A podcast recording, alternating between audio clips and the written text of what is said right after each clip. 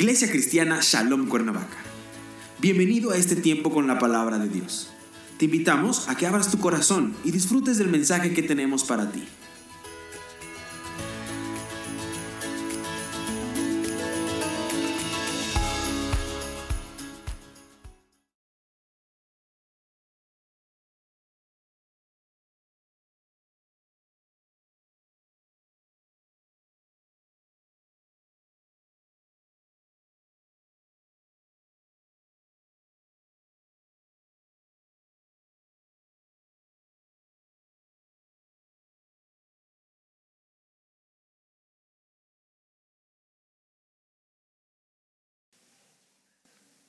Bien, la predicación, la reflexión de esta, de esta mañana le he llamado rompiendo ciclos, rompiendo ciclos.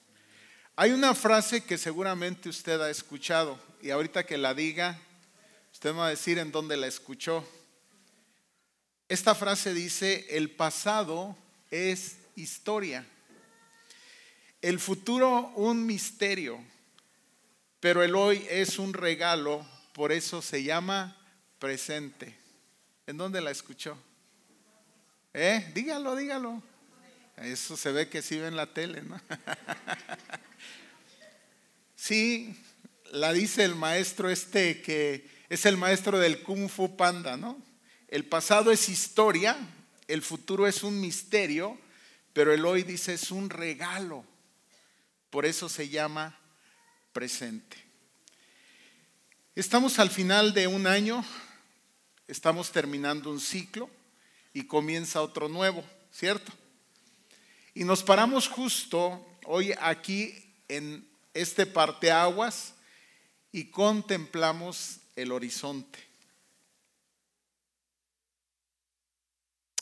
Déjeme decirle algo que estoy o que he considerado y que quiero llamar su atención a la manera en cómo, estando en este parte aguas, volteamos hacia atrás y vemos hacia adelante.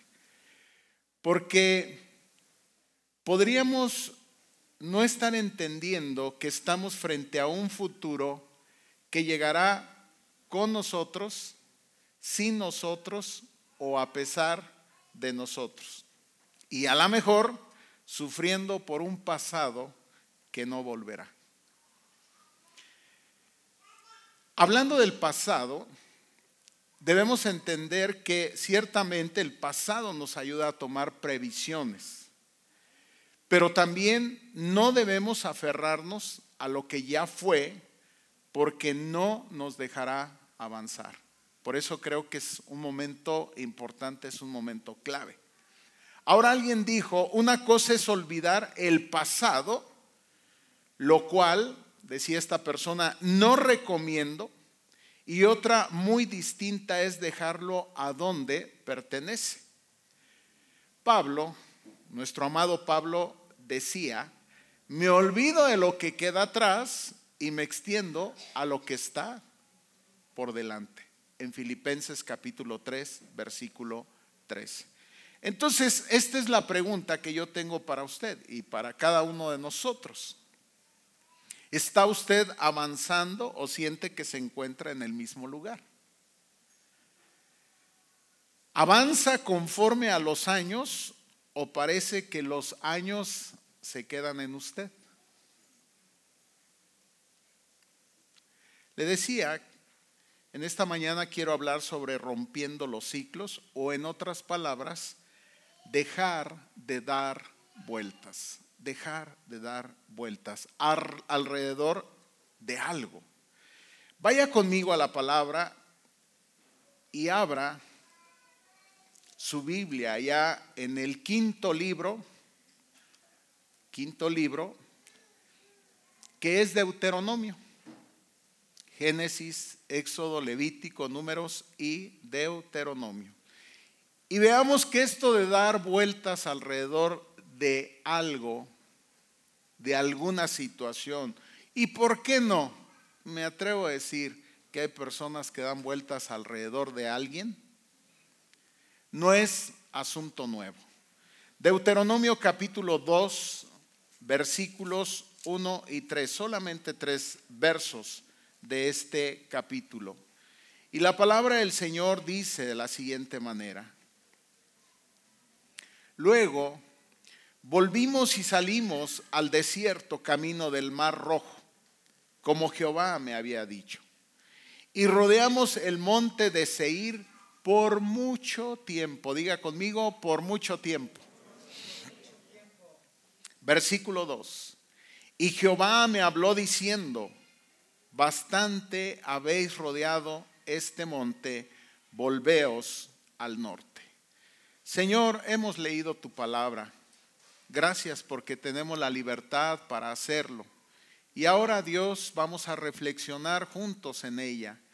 Te pedimos que sea tu Espíritu Santo el que nos guíe en esta reflexión, que yo solamente sea un instrumento en tus manos, para lo cual te pido, Dios, que perdones mi pecado, que limpies mi vida, mi corazón, que tomes mis pensamientos y en particular, Señor, purifiques mis labios para que pueda ser ese portavoz tuyo. Dispone el corazón de cada uno de los presentes en este lugar y, Señor, que podamos quitar cualquier obstáculo, hacer a un lado cualquier pensamiento que obstruya la verdad de tu palabra. Gracias, Dios, en esta mañana. En tus manos estamos en el nombre de Jesús. Amén y amén. Mire, el pueblo de Israel duró 40 años, escuche usted, dando vueltas y vueltas y vueltas en el desierto. Y esto fue así por una razón, una simple y sencilla razón, la desobediencia. Y podría ser que muchos de nosotros todavía nos encontramos dando vueltas y vueltas, como le decía, alrededor de algo, de alguna situación, o sí, podría ser hasta de alguien, y no avanzamos. Una de las cosas que decía el apóstol Pablo es que él no pretendía haberlo alcanzado todo, pero ¿sabe lo que hacía? Él entendía que se trataba de qué? De avanzar. Se trataba de avanzar. ¿Sí? Entonces en Filipenses capítulo 3 versículos 12 y al 14 dice, no que lo haya alcanzado ya ni que ya sea perfecto, sino que prosigo para ver si logro hacer aquello para lo cual fui también asido por Cristo Jesús.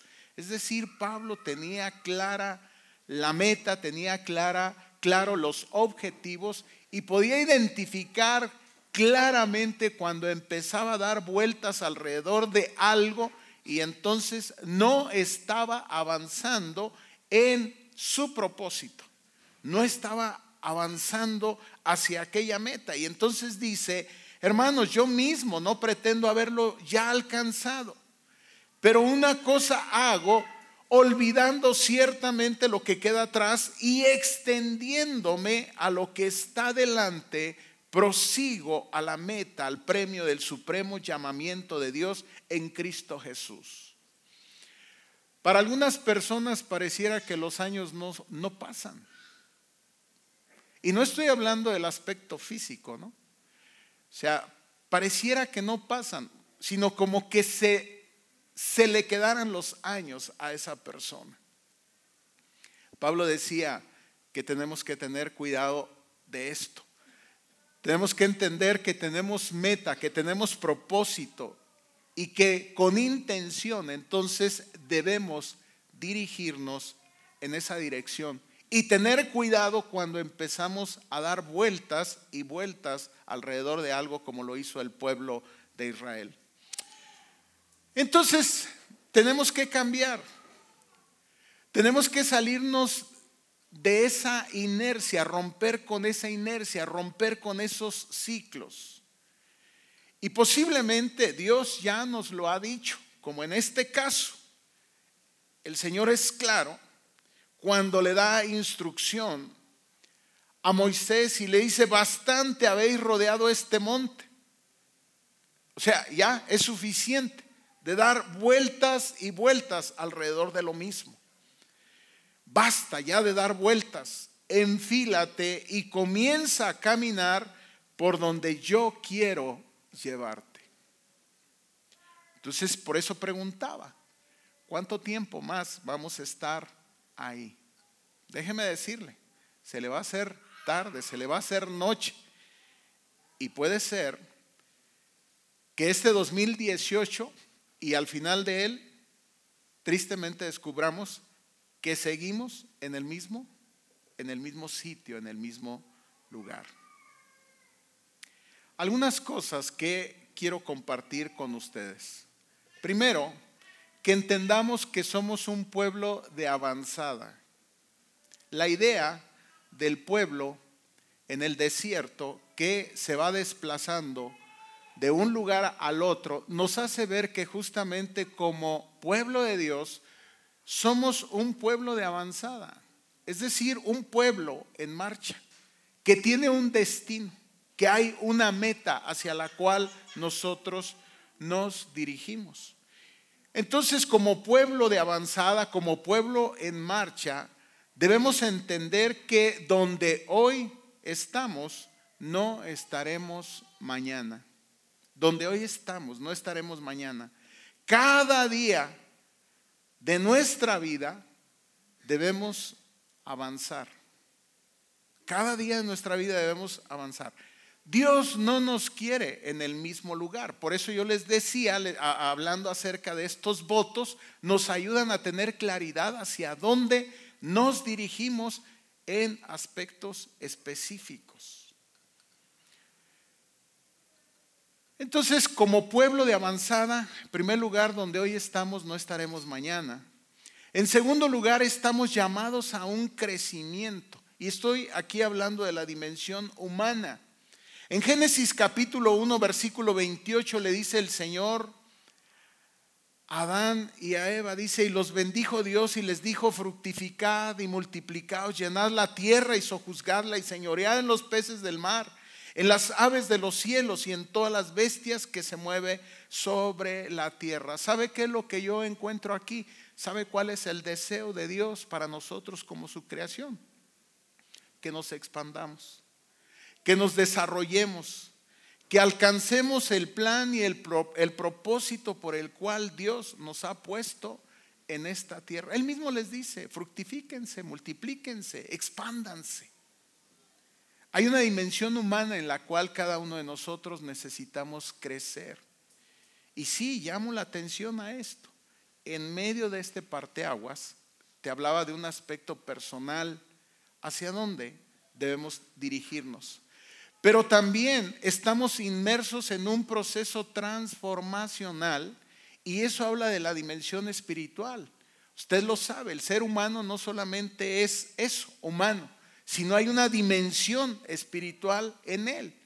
Y Pablo decía en su segunda carta a los Corintios en el capítulo 3 versículo 18, por tanto nosotros todos mirando a cara descubierta como en un espejo la gloria del Señor, somos transformados de gloria en gloria en la misma imagen como por el Espíritu del Señor. Entonces, bien, aquí estamos, 31 de diciembre del 2017. Hay un año que ha quedado atrás, hay un año que está por delante.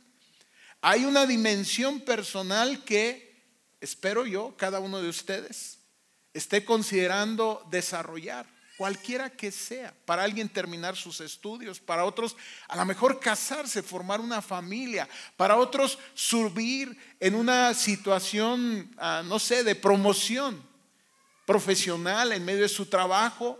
No lo sé. Bueno, también hay una dimensión espiritual que deberíamos de estar considerando y preguntándonos cada uno de nosotros cuánto de esa transformación, de esta de la que habla Pablo, somos transformados de gloria en gloria en la misma imagen está hablando de Cristo como por el Espíritu del Señor. ¿Se acuerda que estuvimos hablando bastante de esto en este año? ¿Cuánto crecimiento en esta dimensión espiritual he tenido?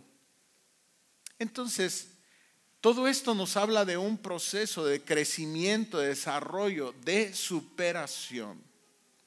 Ahora bien, cuando estamos aquí, 31 de diciembre 2017, es cierto, aprovechamos estas fechas para hacer promesas, ¿no es cierto? Evaluamos el pasado, consideramos el futuro aquí en el presente y entonces empezamos a hacer promesas establecemos propósitos de cambio y esas promesas y esos propósitos de cambio nos los hacemos a nosotros mismos, se los hacemos a los demás. Te prometo que este año voy a cambiar. O inclusive al mismo Dios. Y qué bueno que así sea. Quiero decirle, por cierto, que la iglesia no es un lugar de entretenimiento. La iglesia es un lugar de entrenamiento está pensada por Dios como un lugar para el crecimiento. Por eso es que también es en la iglesia en donde no nos debemos estancar. Por eso yo le decía, le decía que considerara, considerara seriamente aspectos también de servicio en este lugar. Entonces el Señor nos llama no a que nos estanquemos, sino que avancemos día a día en todos los aspectos de nuestra vida. ¿Qué cosas no nos dejan avanzar? ¿Qué es lo que al pueblo de Dios le impedía avanzar? ¿Por qué le resultaba más fácil dar, dar vueltas y vueltas alrededor de lo mismo? Y aquí hay algunas cosas rápido que le quiero comentar. Una de ellas algo que no nos deja avanzar es el temor. El temor. Dice Proverbios 29, 25, el temor del hombre pondrá lazo, mas el que confía en Jehová será exaltado. El temor no nos deja avanzar. Y lo que dice la palabra de Dios es que lo contrario al, temor, ¿sabe lo que es? Es la fe y es la confianza. Hay un temor que sí debe estar en nosotros. ¿Y sabe cuál es el único temor, llamamos temor reverente, válido en nuestra vida? Es el temor a Dios. Ese sí, ese debería de estar. Es más, si hubiera temor en nuestra vida, le voy a decir algo, nos evitaría caer en muchos errores. Los que conocen a Luis Mundo, un día platicando con él, con el pastor Luis Mundo, yo le decía, oye brother, ¿qué pasa cuando de repente la fe parece que mengua? Y él me dijo, que te quede la obediencia. Le digo, y cuando te pones de rebelde, dice, te voy a decir algo que a mí me funciona. A mí me funciona que cuando la fe mengua y la obediencia parece ir por otro lugar, entonces lo que me queda es el temor temo a Dios y por aquello que temo, por ello porque temo a Dios, entonces evito hacer cosas que le ofendan. Y déjeme decirle algo, es cierto, tener un temor reverente a Dios nos puede ayudar a permanecer en su voluntad y en su propósito. Isaías capítulo 8, versículo 13 dice a Jehová de los ejércitos, a Él santificad, sea Él vuestro temor y Él sea vuestro miedo, un temor reverente. Entonces quitemos otros temores de nuestra vida, temamos solamente a Dios, confiemos en Él y entendamos que de parte de Él nos viene el poder de su Espíritu que Pablo mismo dice en su segunda carta a Timoteo, versículo, capítulo 1, versículo 7, que Dios no nos ha dado un, un espíritu de cobardía, sino de poder, de amor y de dominio propio.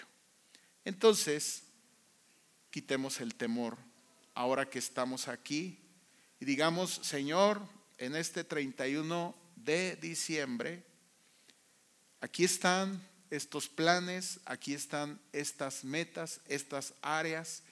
Y te ruego Dios que quites cualquier espíritu de temor que no sea aquel que yo debo de tener solamente por ti como un temor reverente hacia ti y hacia lo que es tu voluntad y lo que son tus mandatos. Otra cosa que nos impide avanzar es la obstinación. Usted sabe, el pueblo de Dios se había puesto terco, obstinado, terquedad, como le quiera llamar, testarudez. A veces somos así, a veces nos obstinamos. ¿Cuáles son las características de la persona que se obstina? No quiere nada, quiere quedarse donde está que nadie le complique su condición. Recuerdan ustedes, Moisés les decía, el Señor dice que avancemos. Aquí estamos bien, Moy.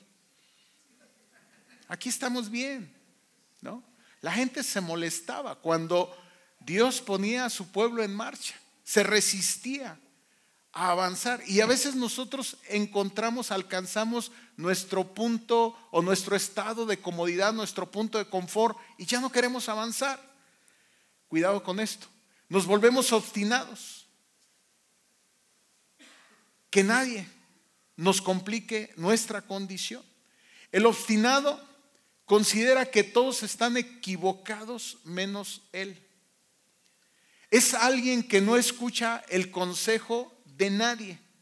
Todos los demás tienen que cambiar, pero él no. La obstinación, amados, nos puede hacer que nos quedemos justo aquí dando vueltas y vueltas y que repitamos los mismos errores que cometimos. ¿Qué le digo en el 2017? No, hombre, nos podemos ir para atrás, en el 16, en el 15, en el 15 y quizás en el 14. No sé hasta dónde tendríamos que llegar para identificar el momento en el cual nos quedamos dando vueltas y vueltas. ¿Sabe por cuántos años se quedó el pueblo de Dios dando vueltas? Por 40. Yo le pregunto, ¿cuántos más va a seguir usted? ¿O cuántos más voy a seguir yo para que no se sienta usted mal? Nos puede hacer dar vueltas. La obstinación es un pecado grave delante de Dios. Primera de Samuel capítulo 15, verso 23, le dice el Señor a Saúl, porque como pecado de adivinación es la rebelión y como ídolos e idolatría, escuche usted, la obstinación. ¿Y sabe por qué la obstinación es considerada uno de los pecados no solamente graves, sino quizás de los más graves en el texto sagrado? Porque la obstinación es una autoidolatría. O sea, ¿a quién me tengo? A mí mismo. Yo decidí quedarme dando vueltas y vueltas alrededor de esta situación. ¿Por qué? Porque así lo decidí yo. Entonces es una autoidolatría. Tercero, la negligencia nos impide avanzar. Proverbios capítulo 10, versículo 4 dice, la mano del negligente empobrece mas la mano de los diligentes enriquece. También la Biblia condena la negligencia. ¿Sí? ¿De qué habla eso? Habla de dejadez. Habla de creer que las cosas se van a dar por sí solas. Es decir, estoy parado aquí 31 de diciembre. Sin duda alguna hay planes, hay metas, hay proyectos y creemos que por sí mismo, por sí mismo se van a dar. Amados, las cosas no funcionan así. Tenemos que poner intención, tenemos que poner esfuerzo, tenemos que poner voluntad, tenemos que trabajar en temas de disciplina, tendremos que romper hábitos que justamente nos hicieron dar vueltas y vueltas. Tendremos que poner en nosotros nuevos hábitos. Y usted lo sabe, romper hábitos malos es una de las cosas más complicadas que hay. Aprenderlos es sumamente fácil, pero romperlos es muy difícil y aprender nuevos hábitos mucho más. Y para ello vamos a necesitar de algo que llamamos disciplina.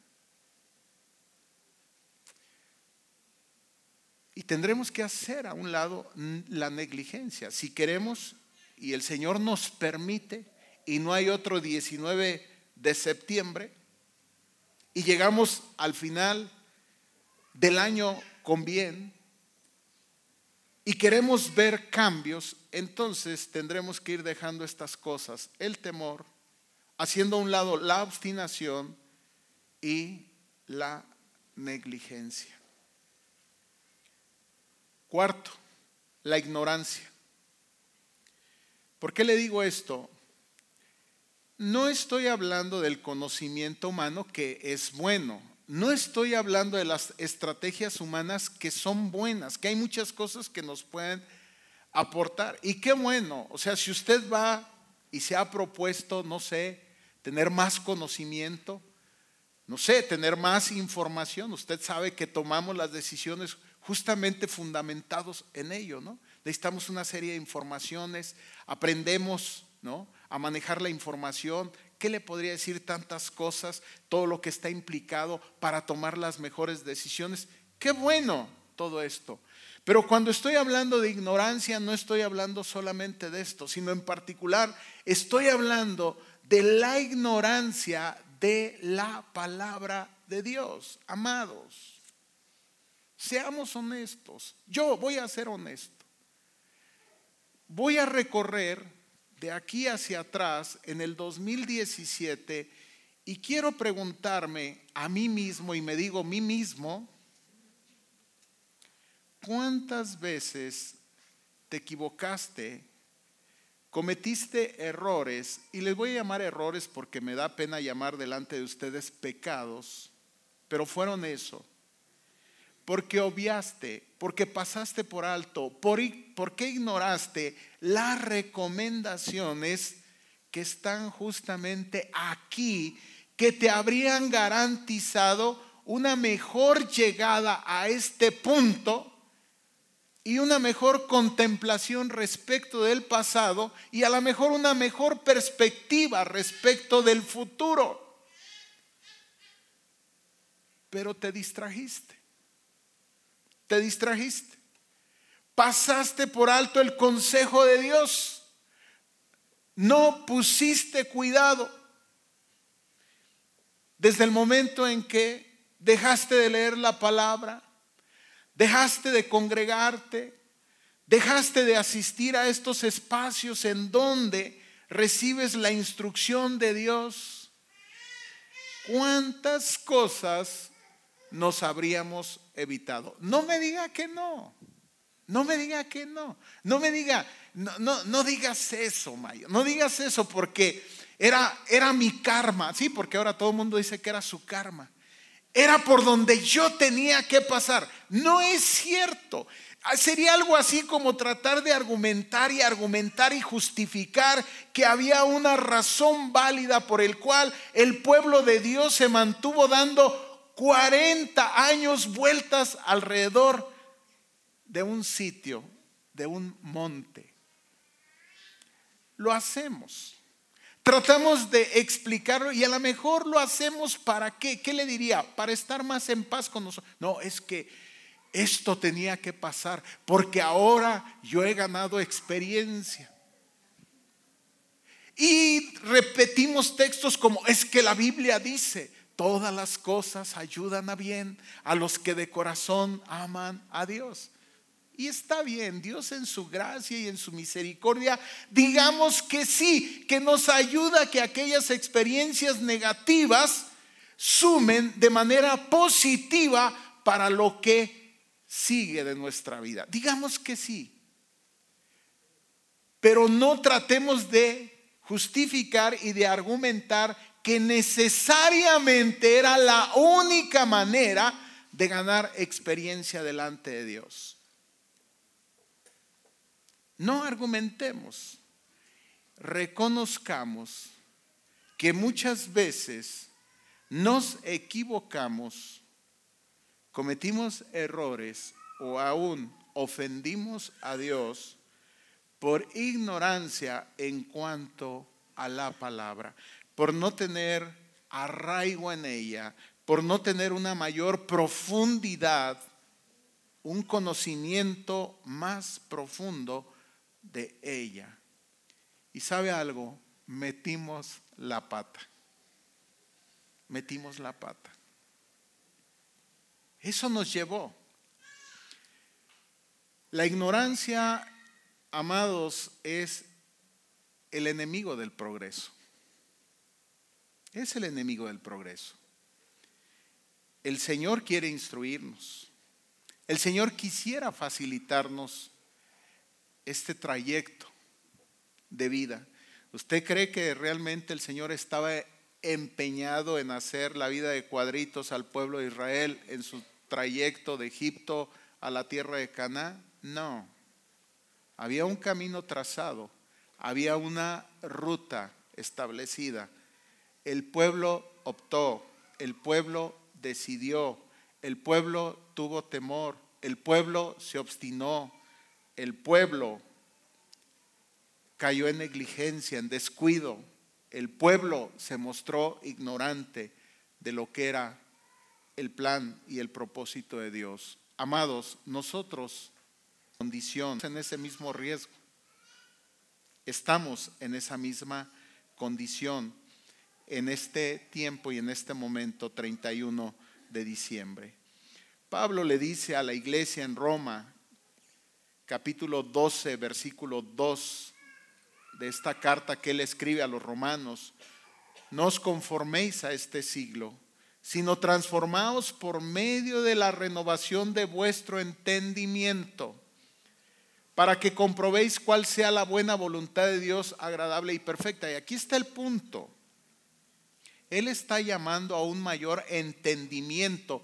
Sí, está bien de las cosas. Pablo era un hombre muy preparado, muy sabio, muy enterado de todos los temas, usted lo sabe. Pero en particular, él, él, yo sé que muchos de nosotros todavía no estamos ahí, no llegamos a ese tamaño, a esa estatura, habiendo entendido todos estos aspectos de las ciencias, de los del arte, de la cultura, Llegó un momento en, donde él, él dice, ¿saben qué? Todo esto, qué bueno, ahí lo tengo, pero todo esto hoy lo estimo por pérdida. Es más, utiliza una palabra fuerte, dice, por basura. Cuando él está hablando de tener un mayor entendimiento, ya no está tan interesado en esto, sino está interesado justamente en la voluntad de Dios. Dice, para que comprobéis cuál sea la buena voluntad de Dios, agradable y perfecta. ¿Y dónde está esa voluntad de Dios manifestada, reflejada justamente aquí, en este texto sagrado? Y él decía, debería de estar más interesado, usted iglesia en Roma, debería estar interesado justamente en esto. Porque el riesgo es que cuando nosotros no tenemos un entendimiento del texto, tarde que temprano vamos a terminar conformándonos, llenándonos, siendo absorbidos por todo lo demás. Y es real. Chéquelo y verá. Usted se aleja del texto y al rato ya está pensando como los demás piensan. Usted se aleja del texto y al rato ya está viendo lo que los demás ven. Usted se aleja del texto y al rato usted está temiendo lo que los demás temen. Usted se aleja del texto y al rato usted está confiando en lo que los demás confían. Punto. Y verá. Me ha pasado a mí, no me lo tome a mal, pero no creo que no le pase a usted. Metas en las redes, invierta tiempo en las redes y al rato está pensando lo que está en las redes. Al rato está confiando lo que está en las redes. Al rato está temiendo lo que se teme en las redes. ¿Sabe algo? Difícilmente así vamos a seguir un trayecto correcto. Tarde que temprano estaremos girando alrededor de un monte y no estaremos avanzando en el plan y en el propósito de Dios. Chéquelo. ¿Cuánto tiempo invierte en las redes? ¿Cuánto tiempo invierte en las redes? Ahora, ya ayer tuvimos toda una discusión de que a qué generación pertenecía yo. ¿Cuál era? ¿La X? ¿A Baby qué? Ah. ¿Soy yo Baby Boomer o no sé? Bueno, eso. Eso soy. Y dicen que gente como yo tenemos una resistencia por las redes. Yo digo, ok, métase a las redes, pero necesita entonces un doble tiempo para meterse a la palabra. Amén. porque no va a poder sobrevivir a las redes. A menos que usted tenga un piso en la palabra, ¿de qué tamaño? Para que inclusive usted transforme, transforme las redes. Transforme las redes. Ok, vaya por las redes, conquiste las redes.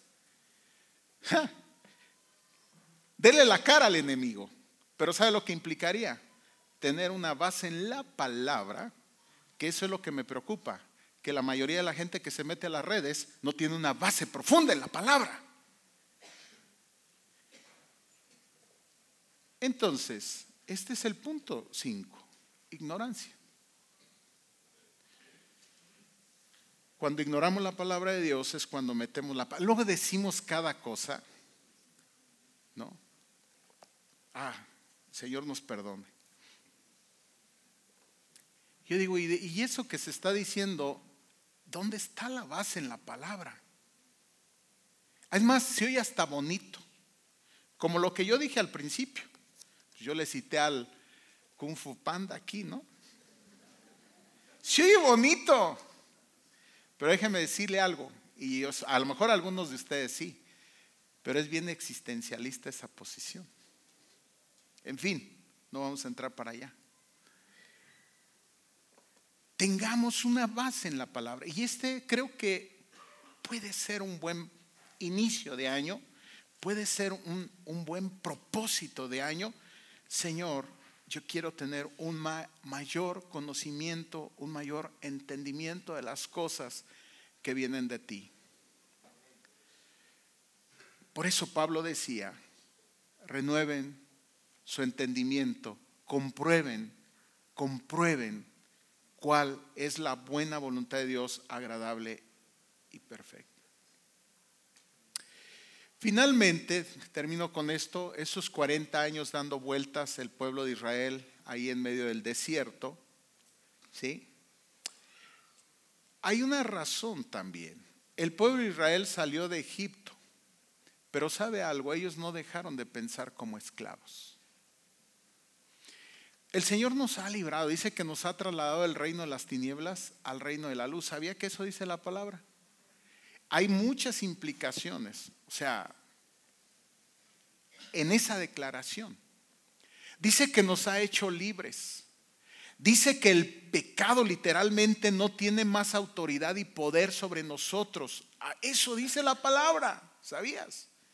Y entonces, ¿por qué muchos de nosotros seguimos practicando los mismos pecados? Es lo que te digo. Pues pasa un poco lo que con el pueblo de Dios. Su mentalidad no había cambiado. Cuidado con esto. Seguían pensando como esclavos. Y cuidado porque nosotros podemos estar ahí.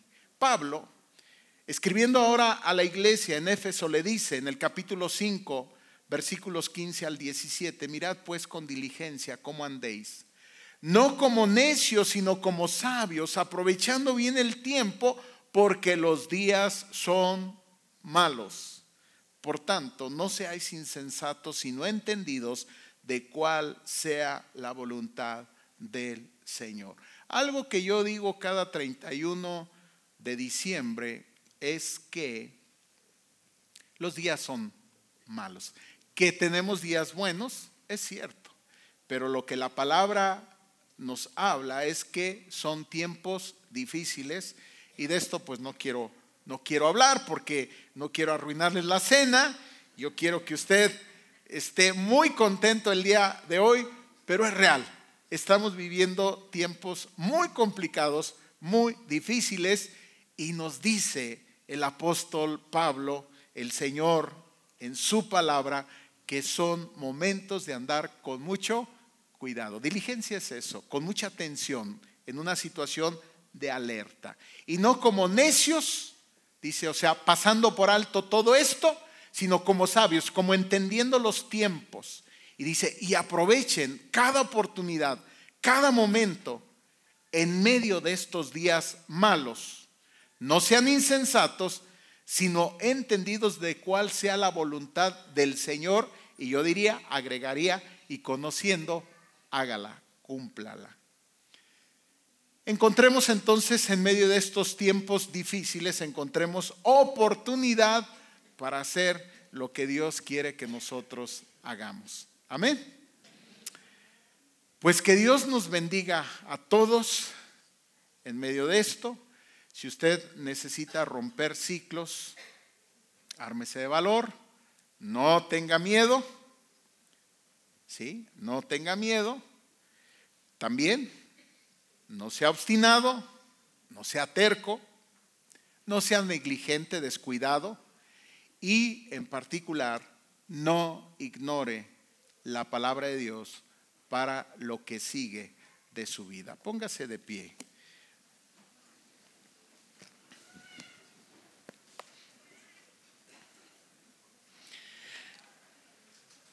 Y vamos, vamos a darle gracias a Dios por este este año que está terminando. Sí, yo le deseo lo mejor. Pero más allá de que yo le desee lo mejor, Dios anhela lo mejor para usted. Amén. Dios anhela lo mejor para usted. Dios tiene lo mejor para usted. Señor, en esta tarde te alabamos y te bendecimos porque eres nuestro Dios, creador, soberano, sustentador de todo lo creado. Y en particular, a través de tu Hijo Jesucristo, por la gracia manifestada a través de Él y en Él, somos tus hijos. Gracias Señor, porque no nos has dejado solo. Gracias, porque tenemos la presencia del Espíritu Santo en nuestros corazones. Gracias Señor también porque tenemos la palabra y porque el Espíritu y la palabra nos guían cada día. Señor, te alabamos y te bendecimos. Estamos muy agradecidos porque hasta aquí tú nos has concedido el que podamos llegar. Hay cosas que quedan ahí en el pasado hay situaciones, Señor, por las que atravesamos difíciles o que aún, Señor, estamos atravesando. En esta hora, Señor, nos armamos de valor. Echamos fuera el temor, como dice tu palabra. Creemos, Señor, en tu amor. Tomamos fuerza en ti y depositamos todas estas situaciones. Que ya sea, Señor, ah, que por desobediencia, por ignorancia, por obstinación, Señor, hemos enfrentado, ahora todo lo ponemos delante de ti. Te pedimos perdón y te pedimos, Señor, tu presencia para que nos acompañe en el trayecto siguiente hacia esa meta final que eres tú. Dios, ponemos nuestras vidas delante de ti y ponemos la vida de nuestras familias, de la gente que amamos Ayúdanos, Señor, para caminar en unidad. Ayuda a cada una de las familias que están aquí. Especialmente, Dios, aquellas que están atravesando situaciones muy complicadas, muy difíciles. Señor, que el enemigo no tome ventaja en medio de esto. Que el enemigo, Señor, no se nos meta en medio de las hendiduras que nosotros hemos, nosotros mismos hemos hecho sino que Señor, tú nos ayudes, nos des la victoria y nos permitas obtener el triunfo como familias también. Pedimos, Señor, una bendición espiritual para cada persona, para cada familia. Pedimos también bendición, Señor, económica. Pedimos, Señor, que tú bendigas las fuentes de trabajo para las que nosotros eh, laboramos Pedimos, Señor, que tú bendigas pues a tu pueblo, a tu iglesia en este lugar y que podamos tener un año 2018 lleno de bendición. Gracias por todo. En el nombre de Jesús oramos. Amén. Oramos para que esta palabra sea de bendición en tu vida. Encuéntranos en nuestras redes sociales como IC Shalom o visítanos en Calzada de los Reyes 55, Cuernavaca, Morelos. Teléfono 313-9261.